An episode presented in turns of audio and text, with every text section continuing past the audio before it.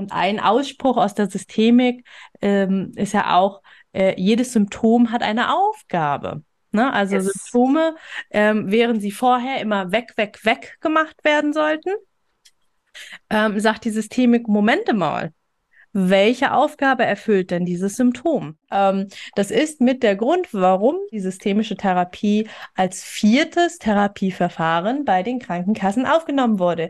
Yippie, yippie, yeah, weil sie viel, viel besser, also wirklich signifikant besser wirkt äh, als äh, beispielsweise die Verhaltenstherapie. Obwohl man ja eigentlich meinen müsste, Essstörung ist eine Verha Störung des Verhaltens. Ne? Und deswegen müsste man die eigentlich überlernen. Ne? Wie kann ich lernen, mit meinem Essen etc. wieder umzugehen? Ähm, besser über Verhaltenstherapie äh, Re Regeln therapieren kann als über systemische. Dem ist aber spannenderweise nicht so.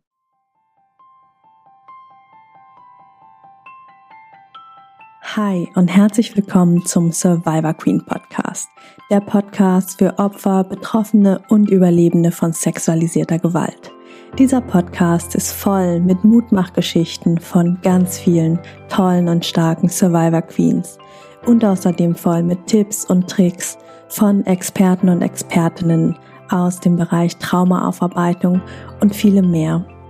Ich bin Mai Nguyen, deine Host von diesem Podcast und ich wünsche dir viel Inspiration beim Hören. Willkommen zur heutigen Fragen- und Antworten-Folge. Ich bin Mai, Traumatherapeutin und mit mir hier sind Vanessa und Kida, Sozialarbeiterin und Illustratorin. Und wir beantworten heute wieder eure Fragen, die ihr uns eingeschickt habt.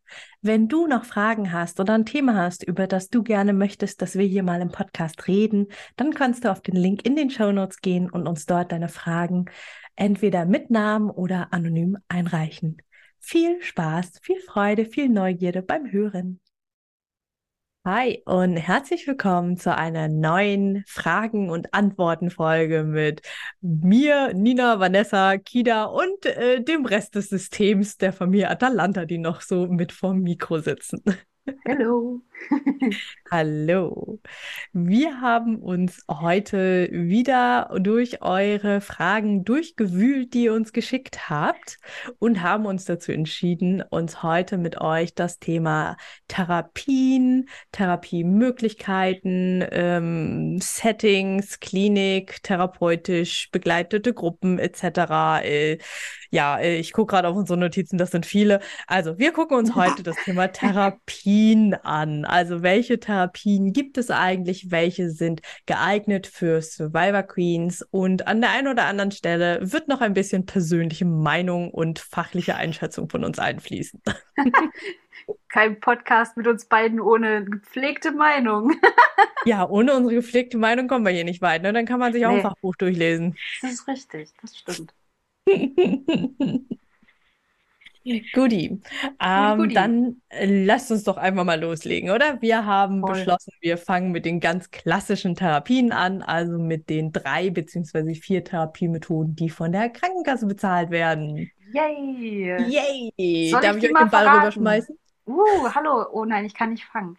ähm, also, ähm, so die drei klassischen äh, Standardverfahren, die jetzt mittlerweile auch die Krankenkasse, mittlerweile die, die Krankenkasse zahlt, ähm, sind die Verhaltenstherapie oder kognitive Verhaltenstherapie. Ja, geht viel um Denken. Ähm, die Psychoanalyse bzw. tiefenpsychologische Psychotherapie und die systemische Therapie. Äh, frag mich jetzt nicht, was exakt der Unterschied zwischen Psychoanalyse und tiefenpsychologischer Therapie ist. Das kann ich dir verraten. Oh, jetzt, ja, die Heilpraktikerin spricht. das ist korrekt. Also, äh, Psychoanalyse ist die ganz klassische Analyse nach unserem lieben Herrn Freud, wobei genau genommen war das gar nicht nur Sigmund Freud, sondern ganz viel davon war auch von seiner Tochter Anna Freud. Aber hier sind wir bei einem feministischen anderen Problem, das ja dann hauptsächlich die Männer genannt werden. Also Richtig. Psychoanalyse, ein äh, mittlerweile äh, über 100 Jahre altes äh, Psychotherapieverfahren, im Prinzip das erste, ne, wo wirklich quasi bei Krankheit auch auf die Psyche geguckt wurde. Ähm, das Problem dabei in Anführungsstrichen ist, es ist sehr, sehr alt und es ist in Und ja, haltet euch fest, es ist nicht wissenschaftlich. Psychoanalyse ist nicht wissenschaftlich, weil die Wissenschaft bestimmte Kriterien, also Dinge, die äh, wissenschaftlich sein wollen, müssen bestimmte Kriterien erfüllen. Beispielsweise, sie müssen falsifizierbar sein. Also man muss äh, auch deren Falschheit bestätigen können. Und das geht bei der Psychoanalyse nicht. Ne? Dann wird immer gesagt, wenn äh, wenn das nicht so ist, wie die Psychoanalyse das sieht, dann ist die Standardantwort, ich sage es jetzt mal ganz platt, ne, ja, dann ist das noch im Unterbewusstsein, dann weiß die Person das nur noch nicht. Ja, die Tiefen des Unbewussten. Genau, und ähm, da sind, da landen wir dann nämlich genau bei dem Unterschied, was äh, das denn von der tiefen Psychologie unterscheidet. Die, die Couch. Ach so, nein. Die Couch ist ganz klassisch bei der Psychoanalyse, genau. Da, da, liegt man auf der Couch und erzählt, und das meine ich jetzt auch wirklich vollkommen ernst. Teil der Psychoanalyse ist, dass man keine Verbindung, keine Beziehung mit dem Therapeuten, der Therapeutin hat, sondern auf der Couch liegt mit dem Rücken zu der Person und äh, der Wand, der Gardine oder wem oder was auch immer da gerade vor einem liegt, erzählt. So, ähm, daraus hat sich dann mit der Zeit die tiefenpsychologische Richtung entwickelt. Also quasi SchülerInnen der Psychoanalyse haben das weiterentwickelt und dadurch könnte man sehr platt sagen, die Tiefenpsychologie ist die modernere, die weiterentwickelte Form der Psychoanalyse. So, und wenn ihr das so hört, kriegt ihr wahrscheinlich schon ein Gefühl dafür, dass wir die beiden Methoden jetzt nicht unbedingt Survivor Queens empfehlen würden. Also ich bin ganz ehrlich, bei der Tatsache, dass der in deinem Rücken sitzt, kriege ich schon Panik. Also. genau. Deswegen, also für viele. Den Tiger Queen, nicht sehen können, oh nee, lieber nicht, ey. Genau. Ne, auch da, aber auch da wieder, ne, ähm, es hängt davon ab, wie und wo ihr steht. Es gibt natürlich auch Queens, die sagen, boah, total cool, da muss ich niemanden angucken beim Erzählen. Das fällt mir viel leichter. Voll. So. Aber ich würde auch aus meiner Arbeitserfahrung sagen, dass es den meisten eher schwierig fällt, denn Trauma ist ja auch eine Bindungsverletzung und Bindungsverletzungen heilen durch korrigierende Bindungs- und Beziehungserfahrungen und die mache ich nicht, wenn jemand in meinem Rücken sitzt und alle fünf Minuten mhm, aha sagt. Und sich nicht auf eine Bindung einlässt. Und sich ganz bewusst nicht auf eine Bindung einlässt, genau. Um, um da halt aber auch mal ein positives Beispiel zu sagen, also ein Kumpel von uns ähm, macht seit Jahren das so, also ist in Therapie und macht das. Und ähm, für ihn ist das wirklich ganz wichtig, dass diese Person so neutral wie möglich ist und halt auch keine Beziehung zu ihm sozusagen hat oder keine Bindung, weil er ansonsten sich gar nicht trauen würde, das zu erzählen. Also von daher ähm, ist, ich, ich glaube immer Psychoanalyse oder Tiefenpsychologie ist ganz häufig vielleicht einfach auch manchmal so ein guter Starter. Also wenn wir noch gar keine Erfahrung hat und erstmal auch lernen will, ins Reden über sich zu kommen, liegt dann wahrscheinlich die, die Stärke dieser, dieser, dieses Verfahrens so ein bisschen da drin. Absolute Zustimmung und da auch äh, Erzählung aus dem Nähkästchen. Meine erste Psychotherapie war zwei Jahre Psychoanalyse auf der roten Couch. War ja. sie rot? Sie war rot. Wow. und, ich, und ich hatte mein eigenes Kissen. Also sie hatte einen riesengroßen Korb mit Kissen und dann durfte ich mir an meinem ersten Tag eines dieser Kissen aussuchen. Und jedes Mal, wenn dann ich meine Stunde hatte, lag mein Kissen auf dieser roten Couch. Entschuldigung, ich muss gerade lachen. Ich muss, mein Kopf hat gerade so ausgespuckt. Na Mensch, dann hattest du am Ende der Therapie mehr Bindung zu dem Kissen als zum Therapeuten. Das ist nicht unrealistisch. Das Kissen habe ich immer noch. Ich durfte es mitnehmen am Ende oh, der Therapie. oh, ich bin jetzt schon fertig. Ähm, das ja. wird heute sehr amüsant, glaube ich. Mhm. Dabei habe ich gar nicht so ein amüsantes Thema. Ach, naja, man, man kann ja irgendwie über alles lachen, ne? Die Frage das ist immer, stimmt, wir sowieso. weinen. Also, äh, Kommando zurück, genau. Ne? Ja. Ne? Ihr, ihr hört, ähm, Psychoanalyse hat seine Stärken, ein paar. Also ne, auch wieder total wertneutral, ganz grundsätzlich hat es seine Berechtigung, dass Tiefenpsychologie und Psychoanalyse immer noch da sind, weil ne, es hilft. Man kann da sitzen und kann einfach erzählen. Für mich war das großartig, ja, zweimal ja. die Woche 50 Minuten zu haben, wo ich einfach nur erzählen kann. Und ja, wenn ich nichts zu erzählen habe, dann starre ich halt die Wand an, solange bis mir wieder was einfällt.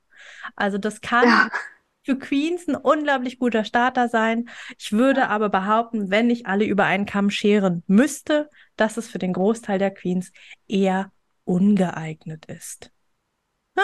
Wie immer hier sehr viel persönliche Meinung und immer wieder mit der Brille, was passt wahrscheinlich für die meisten Survivor Queens. Und während ihr zuhört, werdet ihr mhm. wahrscheinlich schon ein Körper, ein Bauchgefühl, ein Kopfgefühl haben. Passt das für mich oder kriege ich da gerade Plack? Und nur für den Fall, mittlerweile sind viele PsychoanalytikerInnen offener geworden, sodass man nicht unbedingt auf der Couch liegen muss, zumindest. Weiß mhm. ich das von unserem Kumpel. Ja. Okay, dann damit okay. haben wir quasi direkt zwei Therapieformen abgefrühstückt. Jawohl, Freud und KKG ist jetzt einmal abgehakt. mhm. Ja, ist doch so, oder nicht? Das ist korrekt. Sagtest du doch selber. Ja. Ja, wo machen wir weiter? KVT? Such doch mal einen aus. Mhm. KVT. Da können wir zumindest sowas von unserer ersten Therapie erzählen. Äh, also die kognitive Verhaltenstherapie. Ja, was, was willst du dazu sagen? Das ist ähm, so gesehen im Vergleich zur Psychoanalyse ein bisschen weniger frei, würde ich es mal nennen. Ähm, angesichts dessen, dass du wesentlich, also sehr viel wesentlich zielorientierter arbeitest. Das heißt, es gibt ein Therapieziel, es gibt eine, eine Linie und mehrere, ja, also du, du hast einen Plan, wo du hin willst, wo du anfängst und wie der Zwischenweg ungefähr zu gestalten ist. Und ähm, es dreht sich halt viel darum, dass du ähm, Dinge in deinem Alltag ausprobierst, um das Verhalten, was du da erlernt hast, also zum Beispiel Vermeidungsverhalten im Traumakontext zum Beispiel, um das quasi mm, zu beseitigen oder so, zu therapieren. Und ähm, du kriegst halt Hausaufgaben mit auf, die du dann ähm, erledigen darfst. Das können Beobachtungsprotokolle sein, also äh, schauen Sie doch mal in der nächsten Woche, dass Sie mal schauen, was passiert, wenn sie anfangen oder wenn sie äh, irgendeine Situation vermeiden wollen. Also was geht da in ihrem Kopf an Gedanken los? Ähm, was machen dann die Gedanken für Gefühle und so? Und dann wird das Ganze eben analysiert, sich angeschaut, was ist da los?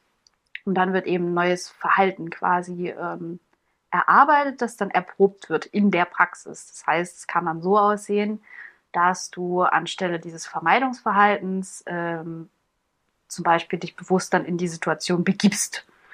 Also es wird dann auch mit Konfrontationsverfahren gearbeitet. Also wenn man Phobien hat zum Beispiel, dass dann eben Stückchen für Stückchen das Konfrontationslevel hochgeschraubt wird. Erst in der Vorstellung, dann ähm, ne, so mit so die berühmte Spinne auf der Hand von der Therapeutin. Grüße gehen raus an Leute mit Arachnophobie, sorry.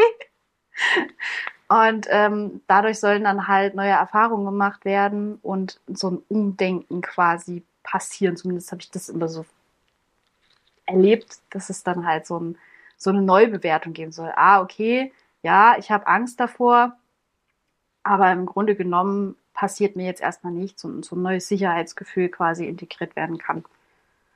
Was sagt die Heilpraktikerin? du hast die ganzen mhm. Therapieverfahren gelernt. Genau. Mm, ich finde es schon eine super gute Beschreibung. Ich gebe äh, mal wieder noch ein bisschen Hintergrund, äh, oh ja. Infos dazu. Ähm, die Verhaltenstherapie ist quasi nach der Psychoanalyse und der tiefen Psychologie entstanden mit der Idee der Lerntheorie im Hintergrund. Das heißt, ähm, die sagen, dass Verhalten also, dass wir uns problematisches Verhalten angelernt, antrainiert haben. Ne? Ich habe gelernt, dass ich Angst vor einer Spinne haben muss. Also kann ich auch wieder das verlernen, Angst vor einer Spinne zu haben. Ja. Das heißt, ähm, da geht es quasi darum, ähm, problematisches, in Anführungsstrichen, ne? also Verhalten, das mich stört, das mich in meinem Alltag äh, behindert, verhindert an Dingen, ähm, was aber eigentlich gar nicht sein müsste. Ne? Es gibt ja genug Menschen, die keine Angst vor Spinnen haben und ganz offensichtlich leben wir in Deutschland und brauchen eigentlich keine Angst vor Spinnen zu haben. Ne? Noch nicht. Hashtag Klimawandel. Noch sind die Spinnen bei uns nicht ja. schlimm und genau. tödlich. Ähm, das heißt, es ist ein hinderliches Verhalten. Wenn wir jetzt Richtung Trauma schauen, genauso. Unser Nervensystem reagiert auf Flashbacks wie als ob wir sterben würden. Ne? Es kriegt Todesangst, Überlebensangst, Panik etc. Aber de facto hat es das irgendwann mal gelernt in Anführungsstrichen. Ne? Das hat das Bild, das, was damals erlebt wurde, so sehr verinnerlicht, dass es das jetzt in der Gegenwart wieder hervorruft ähm, und darauf in Anführungsstrichen, in Worten der Verhaltenstherapie, übermäßig stark darauf reagiert.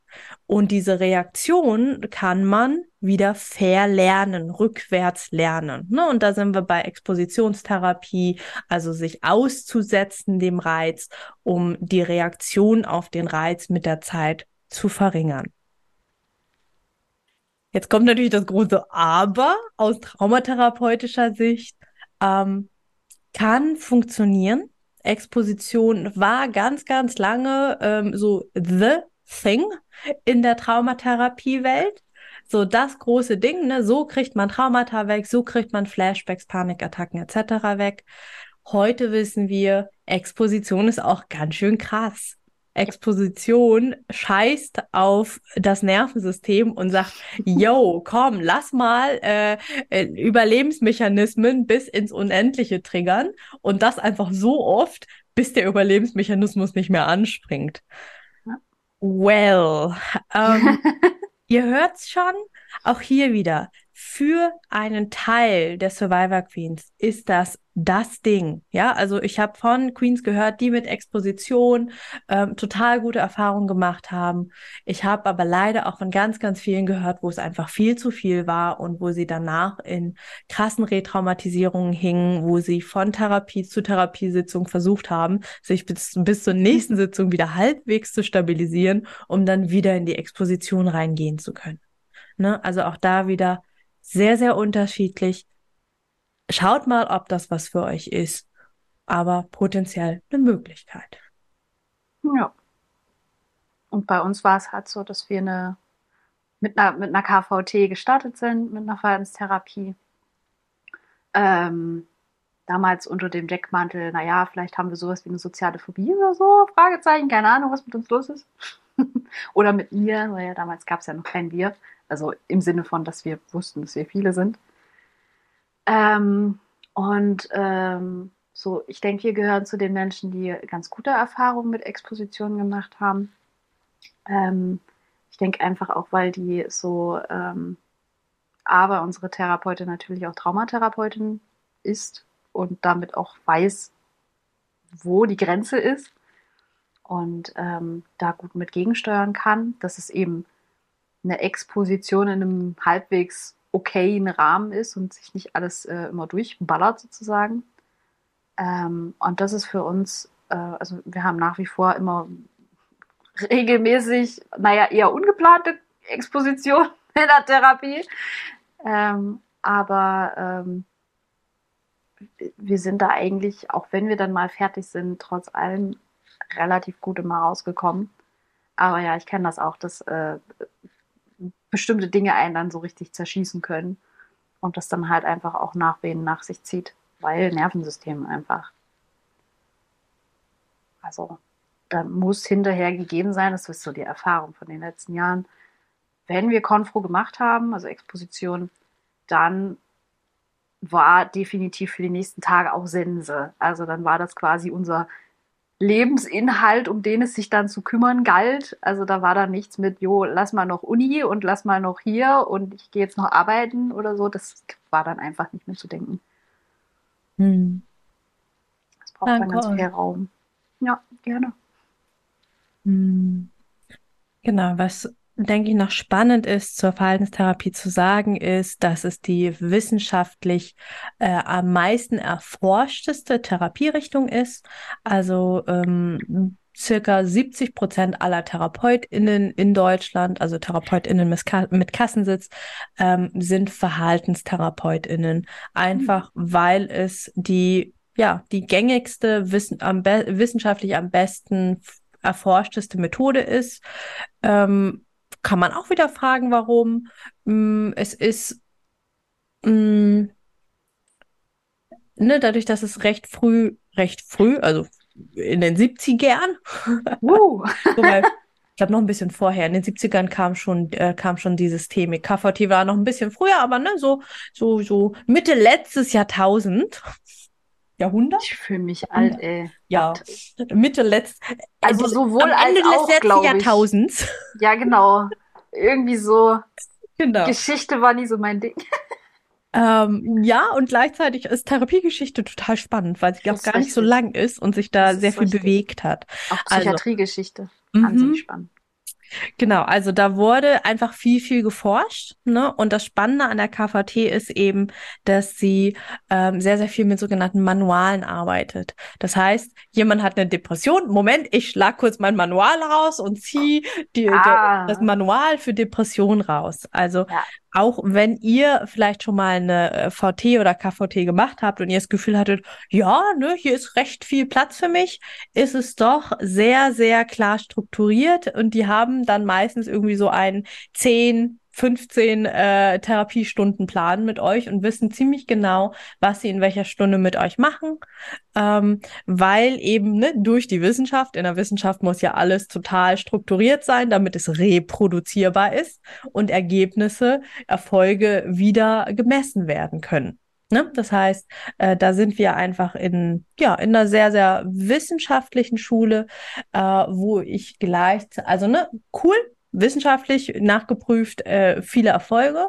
Gleichzeitig höre ich aber auch immer wieder, oh, irgendwie habe ich mich da gar nicht so richtig gesehen gefühlt als Mensch mit meinen Themen, weil irgendwie hatte ich das Gefühl, da wird halt das Manual abgearbeitet und äh, ne, irgendwie haben wir das Manual für Depressionen abgearbeitet, aber irgendwie ich habe immer noch Depressionen, verdammt Axt. genau, oder währenddessen haben sich noch andere Probleme rausgestellt und dann war so okay, womit arbeiten wir jetzt weiter?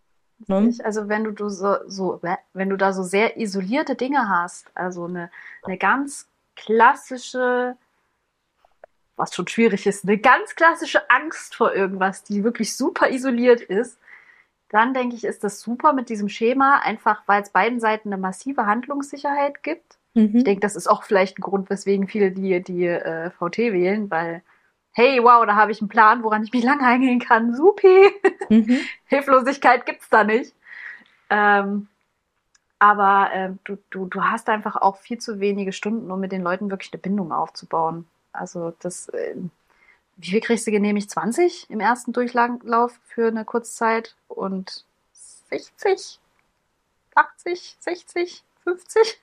Irgendwo in der Drehe. Und, und äh, Psychoanalyse ist, äh, fängt, glaube ich, mit 120 an. Und Langzeit sind 300 Stunden oder so.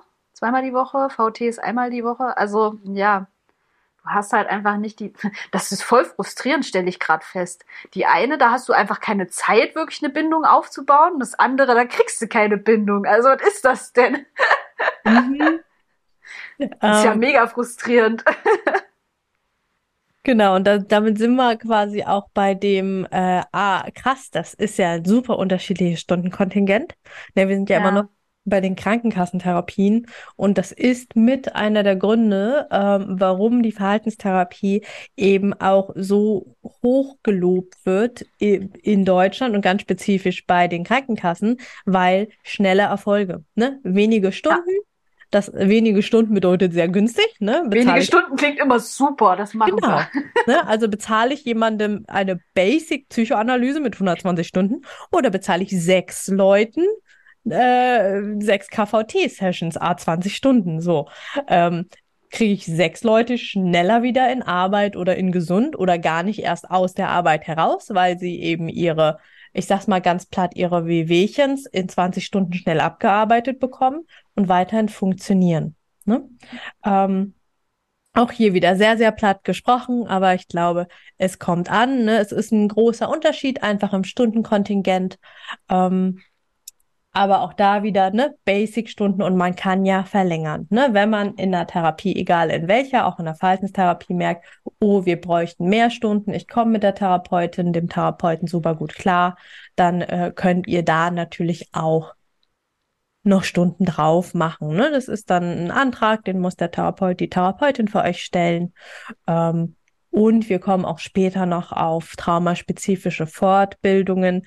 Äh, die Welt ist ja nicht schwarz-weiß und die meisten TherapeutInnen bilden sich regelmäßig in ihrem Arbeitsleben weiter. Das ist Teil ihrer Sorgfaltspflicht, auch bei mir als Heilpraktikerin für Psychotherapie, dass ich regelmäßig auf Fortbildungen gehe und mich weiterbilde in Bereichen meiner Wahl. So, ne? Das heißt, es könnte sein, ähm, dass da jemand ist, die eben mehr kann als nur KVT, auch wenn KVT das ist, was sie mit der Kasse abrechnet. Zwinker, genau. zwinker. Ja. Da hast du nämlich den Punkt eigentlich gerade auch erwähnt, bevor wir wahrscheinlich noch das äh, vierte Verfahren ansprechen, aber mhm.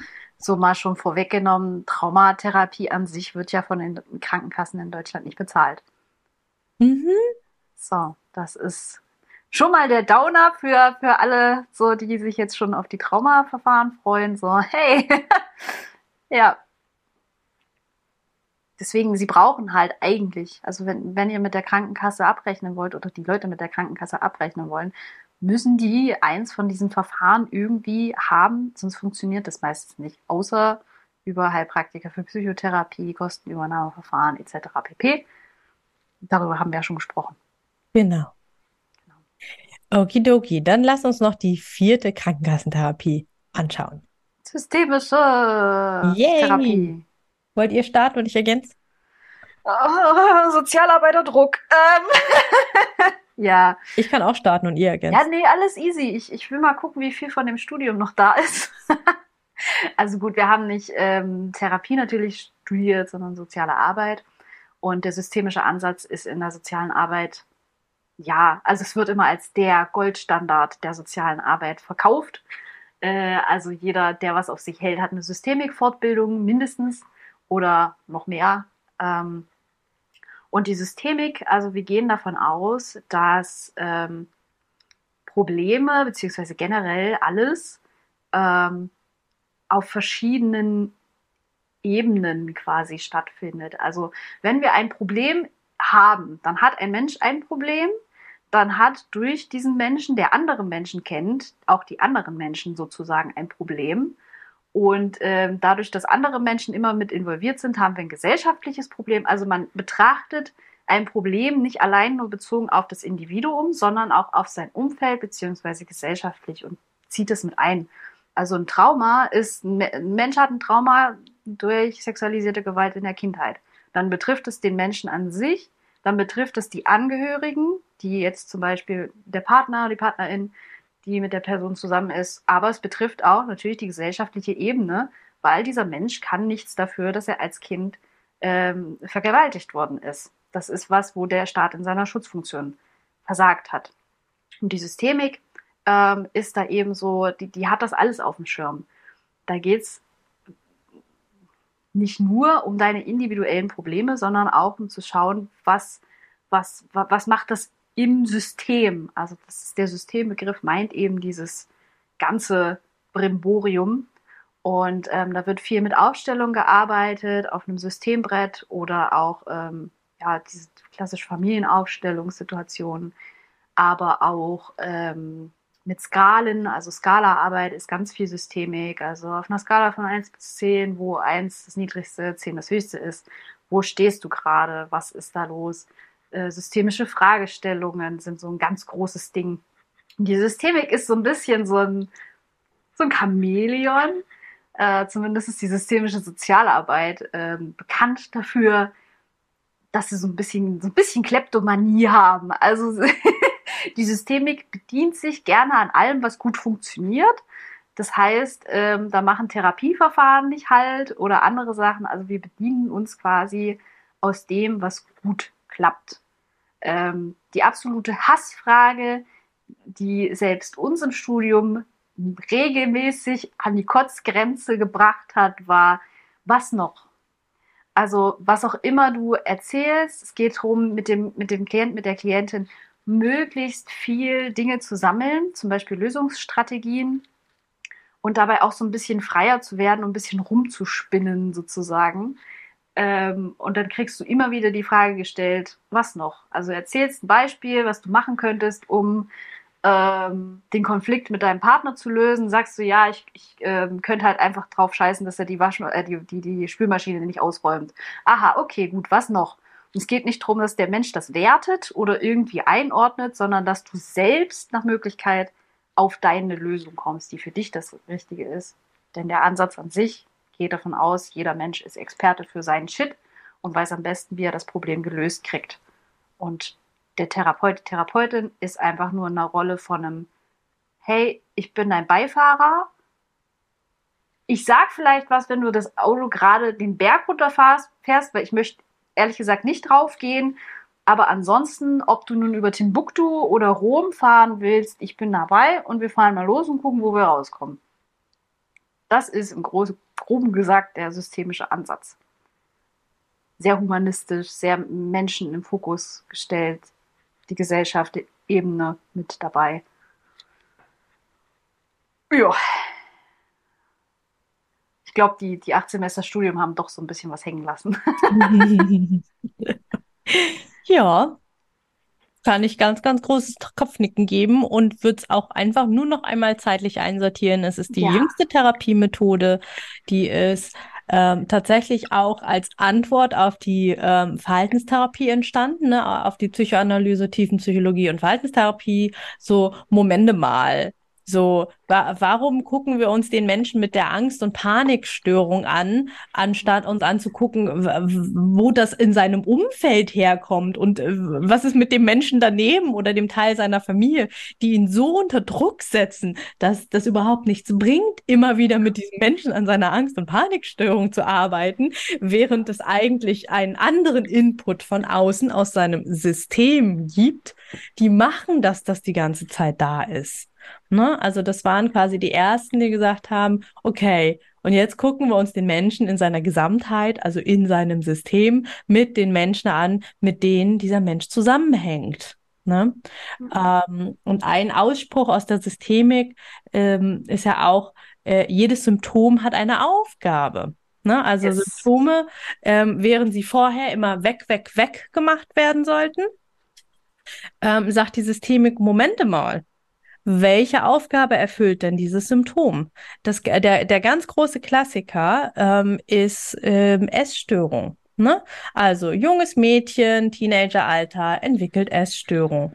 Ähm, ganz klassisch ist, dass es in der Zeit äh, bei den Eltern kriselt, da vielleicht irgendwie auch Trennung kurz bevorsteht und dadurch, dass das Mädchen eine Essstörung entwickelt, dreht sich plötzlich alles um das Kind und die Eltern sorgen sich und kümmern sich und ähm, schweißen dadurch quasi enger zusammen und das Symptom Essstörung erzeugt, ne, also da quasi der positive äh, Effekt davon, der Gewinn äh, dass das Mädchen eine in Anführungsstrichen heile, intakte Familie hat und behalten kann. Ne? Ähm, mag jetzt für die eine oder andere sehr weit hergeholt klingen, ist aber tatsächlich absolute Realität. Ja. Ähm, und mit einer der Gründe, also sogar der Hauptgrund, warum die systemische Therapie mittlerweile seit, lass mich lügen, 2016? Frag mich nicht, keine Ahnung, überhaupt, gar, also wirklich gar keinen ich weiß, dass es noch nicht so lange ist, aber gar kein Gefühl dafür ab wann jetzt. Ich werfe 2016 in den Ring. Okay, ich äh, nehme 2015, einfach aus Wettgründen. wer uns zuhört, kann ja mal googeln, das müsste so drumherum gewesen sein. Vielleicht bin ich sogar on point. Ähm, das ist mit der Grund, warum äh, 2016 die systemische Therapie als viertes Therapieverfahren bei den Krankenkassen aufgenommen wurde. Yippie, yippie, yeah. Weil sie viel, viel besser, also wirklich signifikant besser wirkt, äh, als äh, beispielsweise die Verhaltenstherapie. Obwohl man ja eigentlich meinen müsste, Essstörung ist eine Verha Störung des Verhaltens. Ne? Und deswegen müsste man die eigentlich über Lernen, ne? wie kann ich lernen, mit meinem Essen etc. wieder umzugehen, ähm, besser über Verhaltenstherapie äh, Re Regeln therapieren kann als über systemische.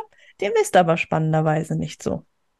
Ja, ist halt eine große Gesellschaftskritik.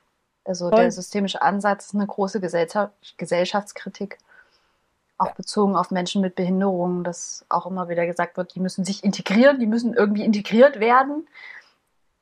Wobei sie ja eigentlich diejenigen sind, die von der Gesellschaft exkludiert werden. Also es ist ja kein aktiver Akt. Und äh, wir lagen beide falsch ich halte sowas immer nicht aus, tut mir leid. Ähm, die systemische Therapie ist seit 2019 Richtlinienverfahren und seit 2020, seit 2020 wird sie bezahlt. Das ist noch nicht besonders lang. Das ist noch nicht besonders lang, aber hey. und ich gewinne trotzdem, weil ich lag näher dran. Stimmt. das war nicht, das war echt nicht clever gewettet. Naja.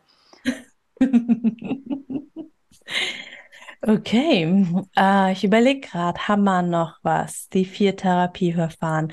Genau, spannend ist noch äh, einfach von der Verteilung für euch zu wissen. Die meisten, wie gesagt, ungefähr 70 Prozent der ähm, TherapeutInnen sind äh, nach wie vor VerhaltenstherapeutInnen ähm, und der Rest teilt sich mehr oder minder auf Psychoanalyse, Tiefenpsychologie auf und Systemik kommt gerade rein. Das heißt, es sind wenige Prozente, die wirklich schon systemisch abrechnen dürfen über die Kasse. Ähm, kurzer Exkurs, das liegt daran, dass, Kassen, dass es eine begrenzte Anzahl an Kassensitzen gibt. Und ähm, auch wenn wir ganz, ganz viele tolle, ausgebildete systemische TherapeutInnen haben, wenn die noch keinen Kassensitz haben oder hatten, müssen sie darauf warten, einen zu bekommen. Den bekommt zu erben oder zu kaufen. Genau, den bekommt man, indem man äh, einen kauft oder einen erbt. Ähm, das heißt, wir warten darauf, dass jemand in Rente geht oder stirbt. Auch wieder sehr platt, aber ist so. Nee, ich sag das jetzt nicht. Ähm. Oder die Krankenkasse beschließt ganz plötzlicherweise, dass es mehr Kassensitze gibt. Um ähm, Gottes Willen. Was wäre ja, also, Mai, wovon träumst du eigentlich nachts? Ja, tatsächlich seit die seit es die Anzahl der Kassensitze gibt, und das ist ungelogen, seit 1999 wurde die Anzahl der Kassensitze noch nicht wieder erhöht. Und seit 99 sagt, äh, ich habe natürlich den Namen der Vereinigung vergessen, aber es ist quasi die Vereinigung der Kassenärztliche Vereinigung. Nee, nee, der Psychotherapeutinnen. Genau, die Psychotherapeutinnenkammer ähm, schimpft schon seit 99, dass schon damals die Anzahl der Kassensitze zu gering berechnet wurde.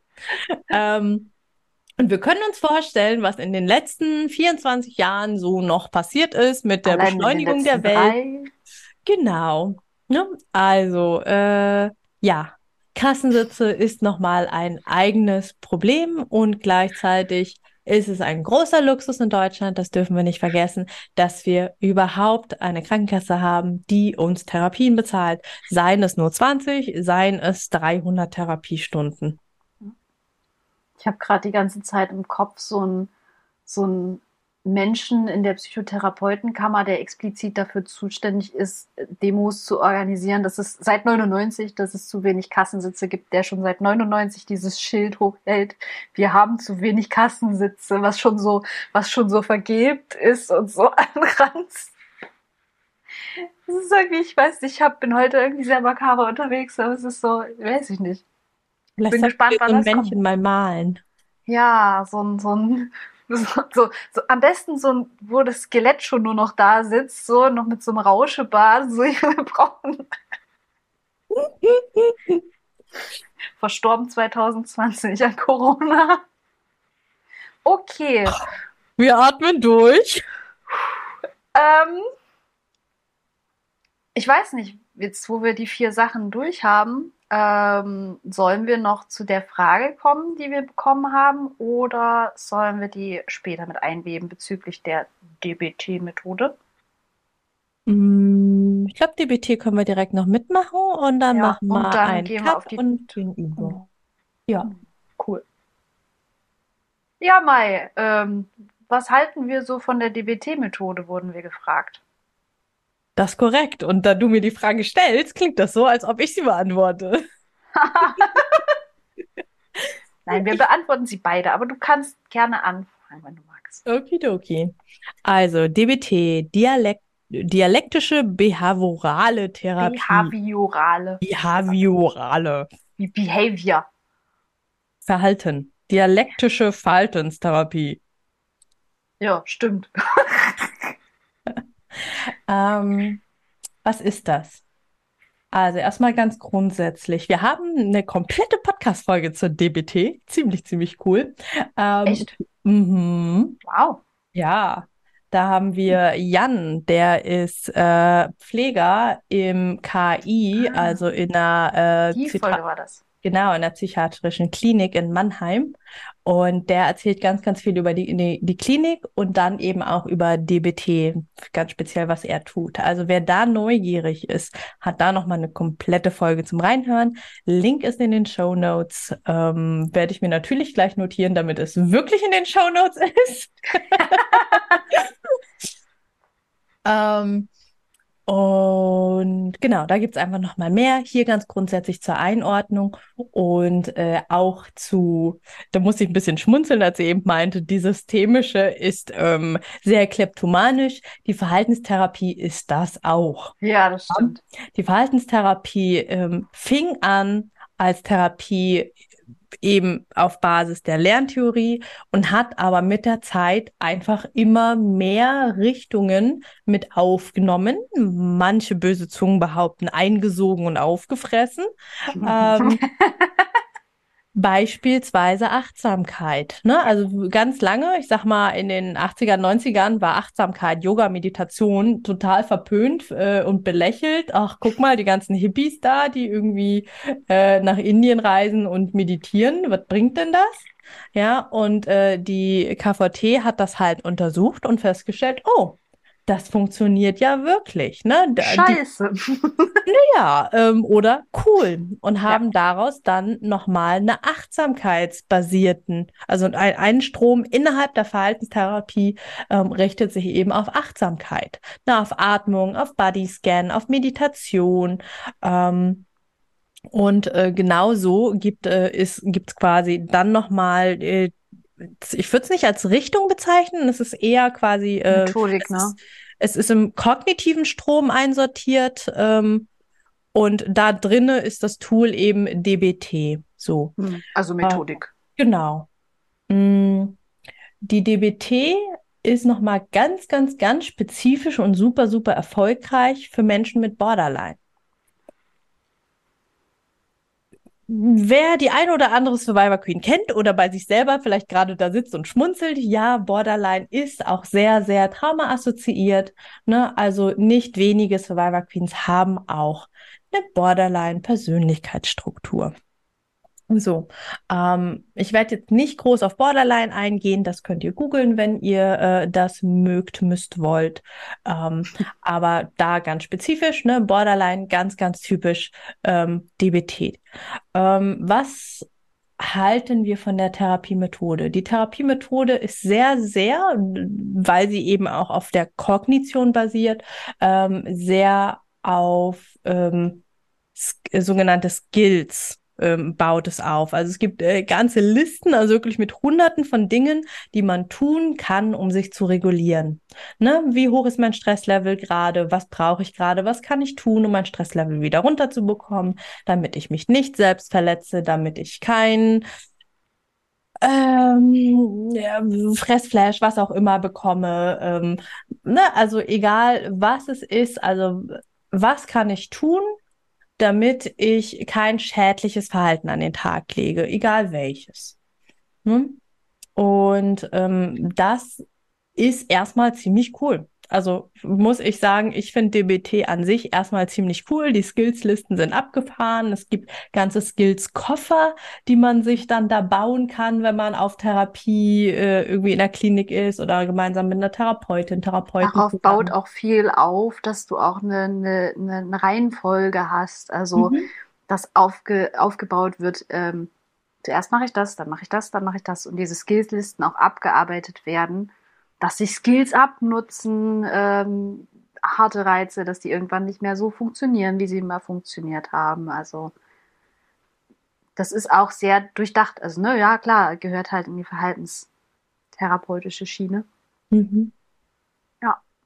Genau. Ne? Also sehr, sehr strukturiert, sehr logisch und ähm, bringt auch eine ganz, ganz hohe Selbstwirksamkeit mit rein. Ne? Ich mhm. entscheide, was in meinen Skillskoffer kommt. Ich entscheide, was für mich funktioniert und nicht, guck mal, hier ist der Holzhammer, sondern eher, nee, guck mal, hier ist eine Liste mit 300 Dingen. Lass mal ausprobieren, was für dich funktioniert. Ja. Genau, das mal. Und ich finde, Skills sind auch eigentlich was, was du in jeder Therapie mittlerweile mitbekommst. Mhm. Zumindest, zumindest in den Therapie Einrichtungen, in denen wir uns befunden haben, war das immer irgendwie Thema, ob es nun direkt im Zusammenhang mit DBT stand oder einfach um zu schauen, okay, ähm, was machst du in solchen hohen Anspannungsphasen, was, was könnte dir da gut tun? Sei es der Igelball oder ähm, manche Leute schwören auf Ammoniak, andere verteufeln Ammoniak und können das gar nicht. Wir können das gar nicht. Ähm, Düfte, ähm, kognitive Skills wie Rätseln, Kreuzworträtsel machen oder Sudoku oder sonst was. Einfach um erstmal wieder in die Handlungsfähigkeit zu kommen. Von daher, DBT kriegt man fast überall irgendwie so ein bisschen mit, würde ich fast schon sagen. Ja.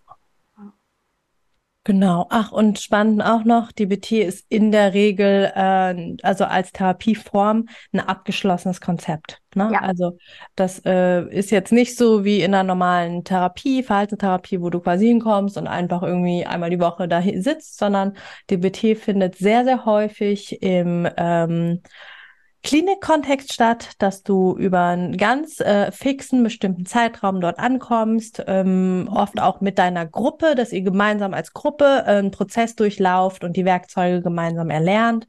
Ähm, es gibt auch TherapeutInnen, die bieten DBT-Gruppen an, also quasi nicht als Klinik, sondern eben als äh, Gruppe von ihnen selber. Ähm, genau, aber in der Regel äh, fixer Anfang, fixes Ende ganz grob. Ne? Wie gesagt, hör, hört euch nochmal die Folge mit Jan an, der wirklich aus dem Klinikalltag erzählt mit DBT. Ähm, genau, so. Also an sich erstmal cool und auch hier wieder Vorsicht. Es sind wieder in Anführungsstrichen nur Skills, nur Werkzeuge. Es geht ums Runterregulieren, nicht ums Verarbeiten.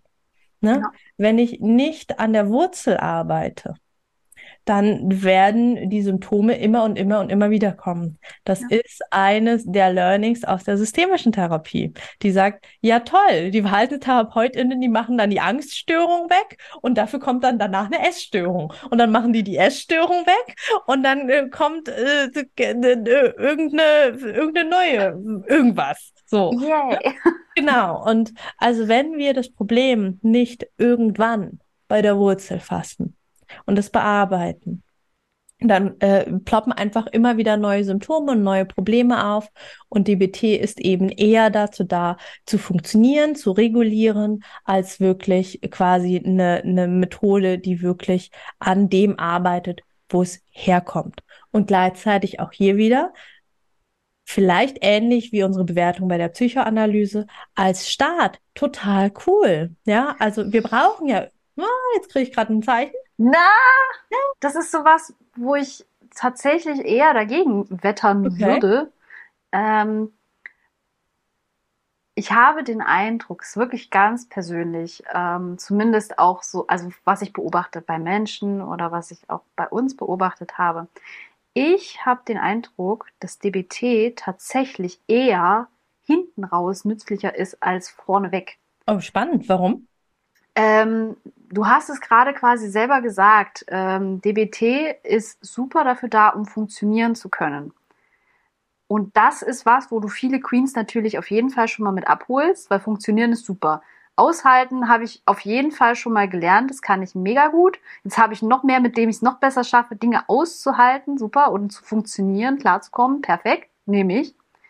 Äh, das Problem ist, dass du in den allermeisten Fällen zumindest bei den Leuten, die ich erlebt habe, die auch aus klassischen DBT-Kliniken kamen, die waren so zwei bis drei Monate super stabil, die haben ihre Skillsketten abgearbeitet, die waren, ich möchte es jetzt mal kurz so bezeichnen, ohne das eigentlich so richtig abwertend zu meinen, aber es hatte fast was von indoktriniert auf diese DBT-Methode.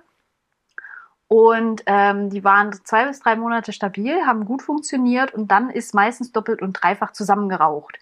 Eben aus Gründen der, die Wurzel wurde halt nicht mal ansatzweise bearbeitet. Mhm. Und ähm, okay. ich sehe selbstverletzendes Verhalten. Klar, es gibt hochriskantes selbstverletzendes Verhalten, das gefährlich ist. Und da halte ich Skills an sich für den Moment erstmal parallel zu anderen Methoden ganz sinnvoll, ähm, um größeren Schaden, sage ich mal, abzuwenden. Das Problem ist, ähm, selbstverletzendes Verhalten an sich ist eine Strategie, eine Überlebensstrategie, um mit überwältigenden Dingen klarzukommen. Und das ist meiner Meinung nach aus der Systemik, ähm, ist es menschenunwürdig, Menschen, und das ist das zumindest, was wir in DBT-Kliniken und Kontexten erlebt haben, dass so eingesetzt wurde, dass du indirekt bestraft wurdest dafür, dass du äh, schädigendes Verhalten dir selber über oder anderen gegenüber gezeigt hast. Dass du dann einen Rückfallbogen ausfüllen durftest, das machen durftest, dies machen durftest, jenes und bloß nicht wieder das selbstständige Verhalten an den Tag legen, und das ist eben das Problem. Du nimmst jemanden quasi seinen letzten Key mit. Das machen die Leute ja nicht for fun, sondern weil sie wirklich eine große Not haben, die sie nicht anders reguliert kriegen, sonst würden sie es ja anders machen. Und an meiner Stelle ist es gesellschaftlich einfach menschenunwürdig, dass Menschen dann kommen und sagen, das ist selbstschädigendes Verhalten, das ist schlecht, das unterlässt du jetzt. Und du machst jetzt stattdessen mit deinem Igelball rum und dann nimmst du das Ammoniak und so. Und das das, wo ich sage, das ist, weiß ich nicht. Ich krieg dann halt einfach so, so, meh. Verstehst du, wie ich das meine? Es ist mhm. so, ein, mhm. so ein zweischneidiges Schwert. Na klar wollen wir Menschen vor sich selbst schützen. Aber so, keine Ahnung, wenn das das Einzige war, was jemals geholfen hat und was auch eigentlich nach wie vor noch hilft, dauerhaft, so zumindest immer mal wieder so einen Rums da reinzukriegen und so eine Grundregulation, wir sind ja sowieso schon so weit, dass wir sagen, okay, wir können viel Top-Down managen vom Kopf runter, aber solange von Bottom-up hochkommt, kann Top-Down da auch noch so viel quatschen, gerade im Anfangsstadium. Ja.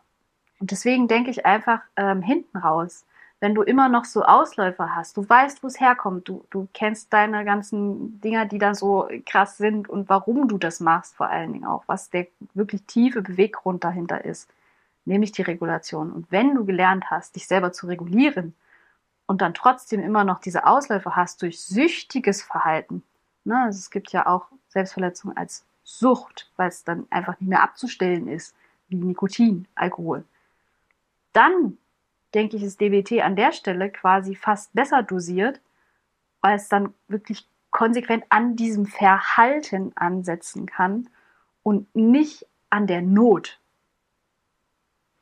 Vortrag Ende oder so. Sehr ja. gut. Danke euch für, ähm, ja, auch für den Einschub, für eure ganz persönliche Meinung da an der Stelle. Das ist, hätte ich so jetzt überhaupt nicht auf dem Schirm gehabt, aber macht total Sinn. Und mhm. deswegen nehme ich einfach das von vorhin zurück und behaupte das Gegenteil.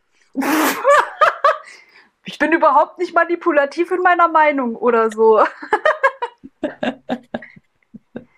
Nee, also wie gesagt, das wird halt ganz oft am Anfang verwendet, weil es eben ja so, so, ne, gerade für Menschen mit Borderline ist es so, okay, Borderline, perfekt, DBT, passt, super. Dann macht die das nicht mehr und dann haben auch die anderen Leute nämlich nicht den Stress. Das, darauf wollte ich noch hinaus mit der Systemik. Weil die meisten, die darunter leiden, sind natürlich die Menschen, die das dann miterleben müssen, dass dann jemand ist, der sich schwerste Verletzungen zufügt. Das ist natürlich fürs Personal mega beschissen. Und so kann man die Verantwortung wieder schön an den Menschen zurückspielen und sagen, mach mal den Rückfallbogen. Und das, da, da, da kommt dann klingelt der, der Sozialarbeit und die Gesellschaftskritik. Voll gut. Danke euch. Gern.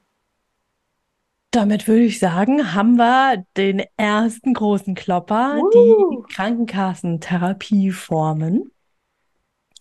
Und dann wenden wir uns im nächsten Teil dieses Podcasts auf den traumaspezifischen Therapieformen zu. Jawohl. Hey, schön, dass du die Folge bis zum Ende gehört hast. Wenn sie dir gefallen hat, lass mir doch total gerne eine 5-Sterne-Bewertung bei Spotify und oder Apple Podcasts da. Damit hilfst du, dass dieser Podcast noch viel mehr Menschen ausgespielt wird.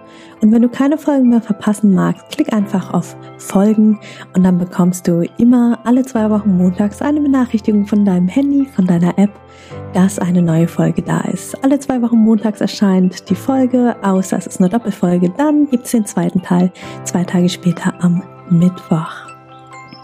Und wenn du dich mehr zum Thema Trauma und Traumaaufarbeitung einlesen magst, dann lad dir doch total gerne mein E-Book runter. Das findest du kostenlos in den Show Notes. Da sind auch alle anderen Links, über die wir hier in der Podcast-Folge gesprochen haben. Ich freue mich, wenn wir uns in der nächsten Folge wieder hören. Bis ganz bald, deine Mai. Ciao.